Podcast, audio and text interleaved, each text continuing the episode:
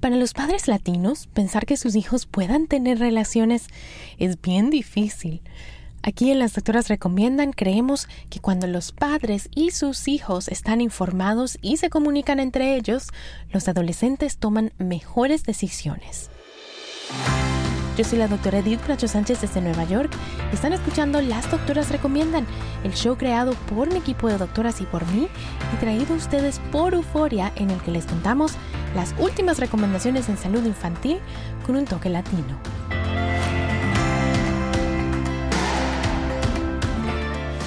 Antes de empezar, recuerden que aquí les traemos información de manera educativa pero para problemas médicos deben consultar a su doctor que los conoce y los puede ver en carne y hueso. Hoy les traemos un episodio que grabamos en el 2019 con el doctor Eduardo Harrington. Eduardo es médico ginecólogo y nos acompañó vía telefónica para hablar sobre las distintas opciones que tienen las adolescentes y las mujeres en general cuando se trata de métodos anticonceptivos. Recuerden siempre que en todas estas conversaciones con sus hijos se vale y es muy importante hablar de sus valores familiares, al mismo tiempo que nos informamos. Aquí les ponemos la conversación, que la disfruten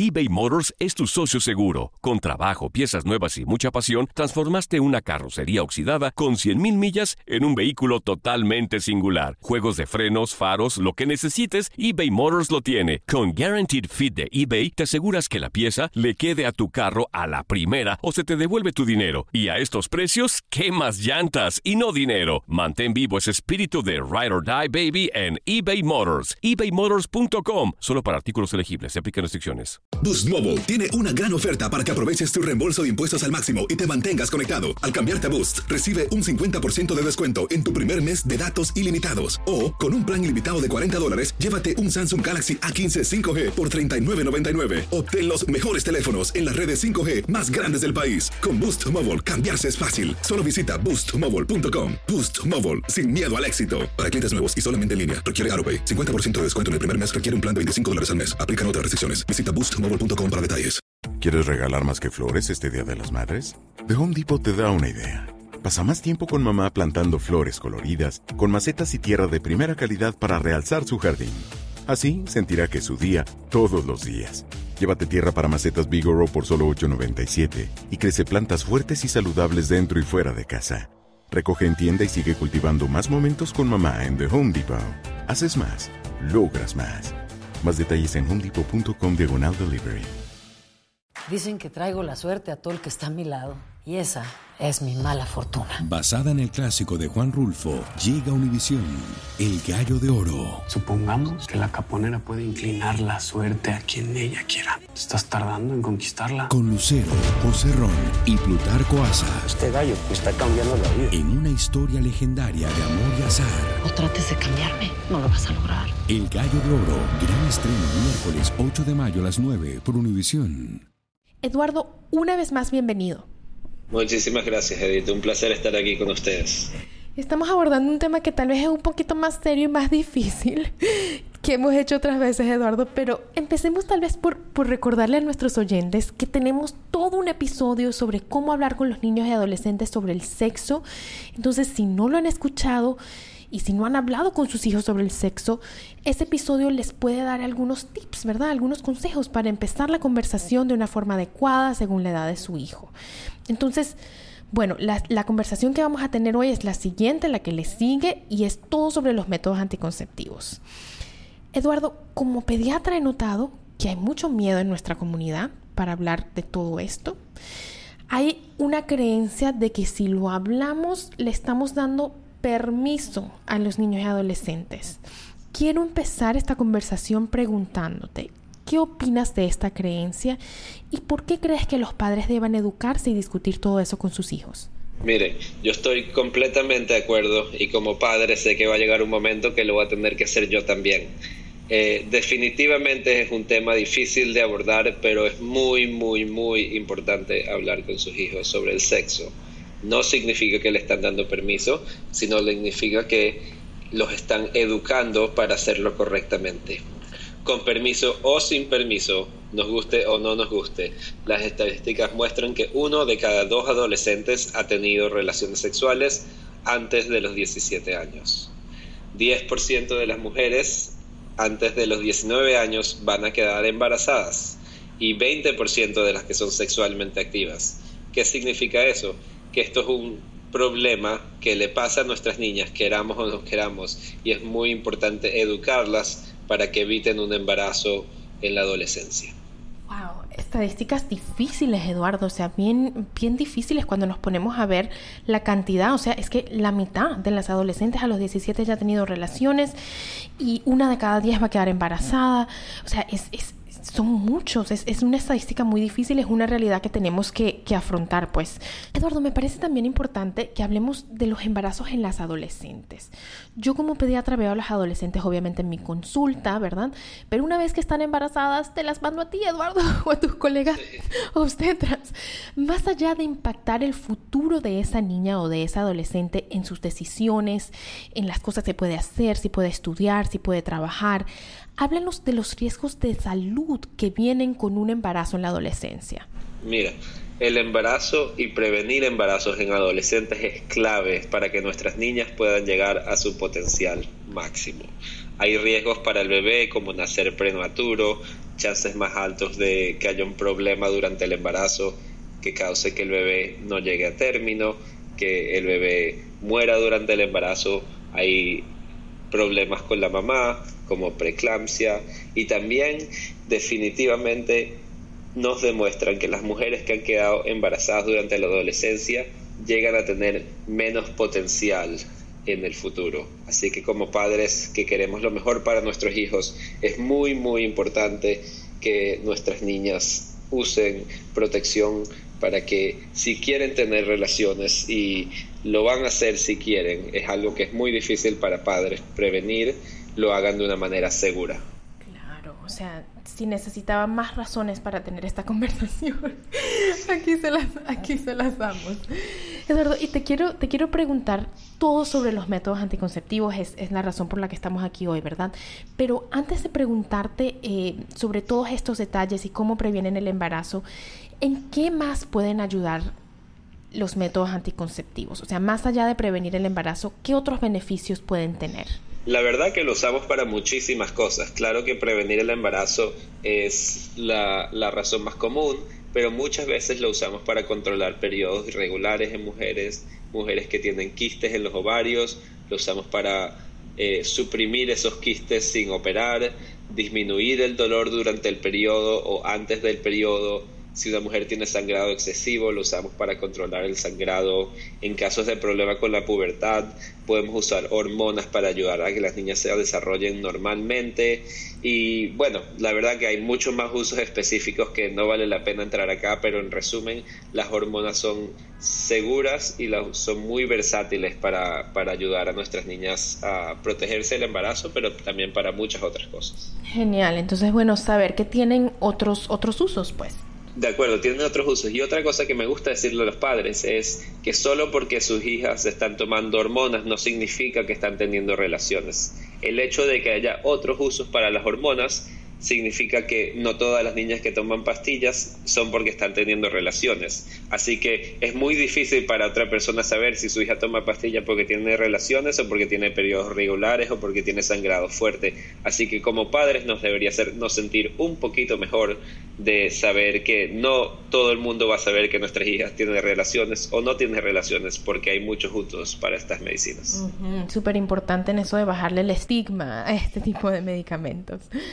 Bueno, Eduardo, entonces digamos que sabemos que nuestra hija o hijo está teniendo relaciones sexuales o sencillamente nos ha preguntado, ¿verdad? Nos ha dicho, mamá o papá, quiero un método anticonceptivo y nosotros los queremos guiar a escoger el mejor. Este es el, el, escenario que todos queremos, ¿verdad? Que vengan a nosotros y nos digan este tipo de cosas. ¿Cuáles son, Eduardo, las opciones que existen y cómo guías tú a tus pacientes para llegar al mejor método, al método más adecuado para cada quien? Antes de responderte eso, te voy a dar un dato más.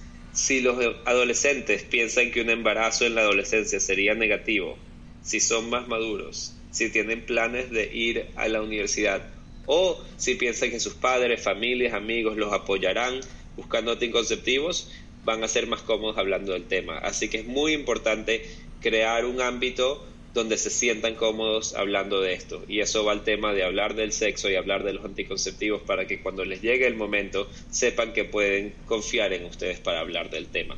muy importante. Sobre tu pregunta de los anticonceptivos, hay muchísimos. Lo primero que le digo a todos mis pacientes adolescentes es que tienen que usar condones de todas maneras porque es el único método que previene las enfermedades de transmisión sexual. Después de eso, divido los otros métodos en un par de categorías.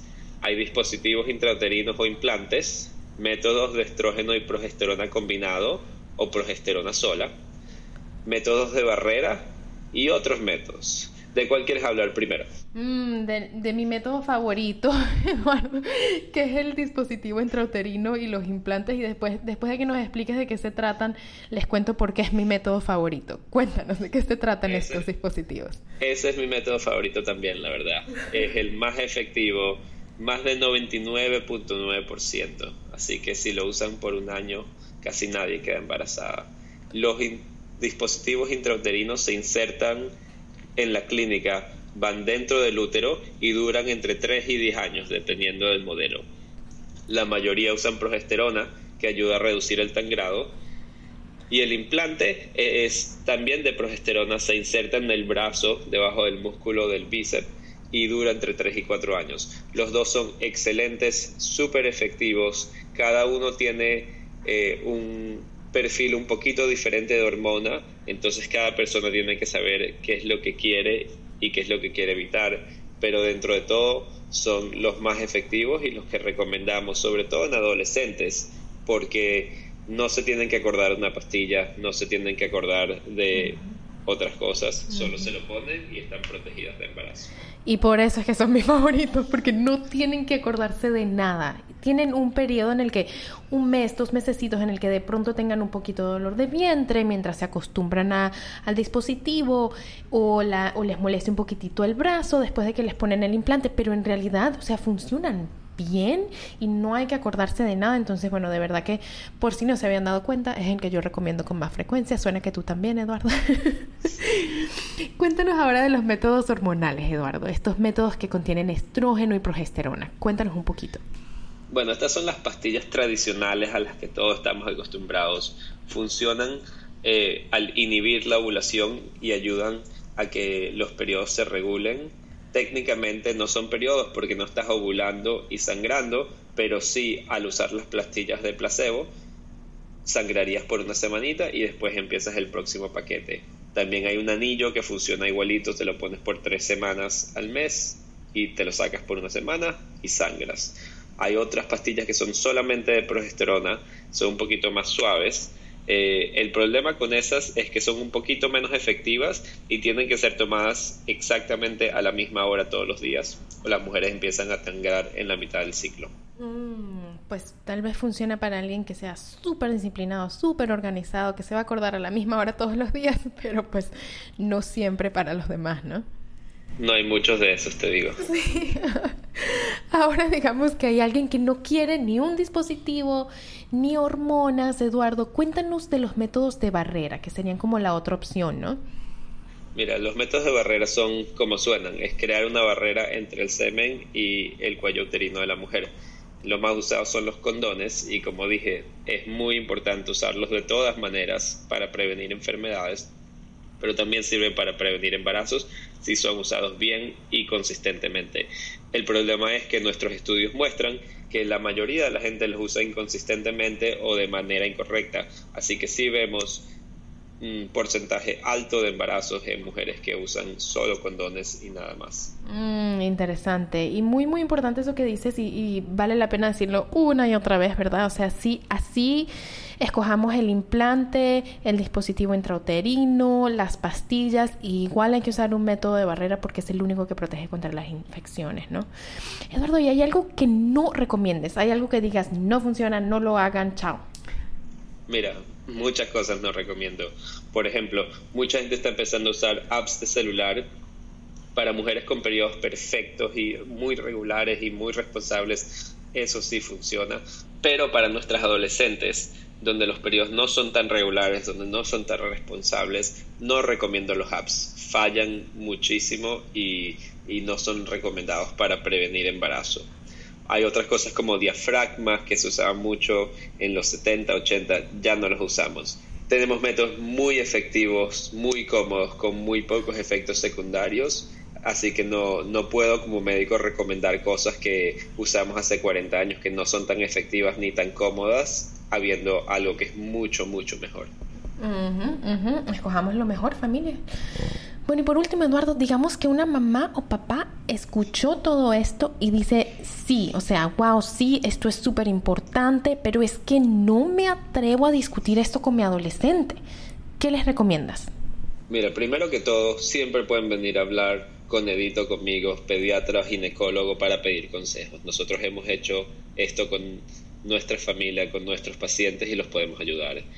Pueden hablar con el colegio, porque muchos niños empiezan a aprender del sexo en el colegio y usted ni se da cuenta. Así que hablen con el colegio y vean qué han aprendido. Muchas veces en el colegio introducen el tema del sexo y ustedes pueden usar esto como una plataforma para empezar esa conversación. Hay muchísimos libros que ayudan a pensar en cómo introducir la idea, hasta películas donde se menciona el tema pueden ser usadas para abordar el tema y hacer surgir la conversación naturalmente.